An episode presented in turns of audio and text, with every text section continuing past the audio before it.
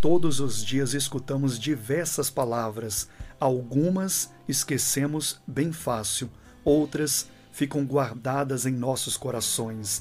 As que ficam guardadas em nossos corações são as que vão determinar que tipo de pensamento teremos, qual grau de força vamos ter no dia da adversidade. No livro dos Salmos, capítulo 119, versículo 11, diz: Escondi a tua palavra no meu coração, para eu não pecar contra ti. Ele escondeu a palavra de Deus no coração, porque a palavra dava forças a ele para ele não pecar.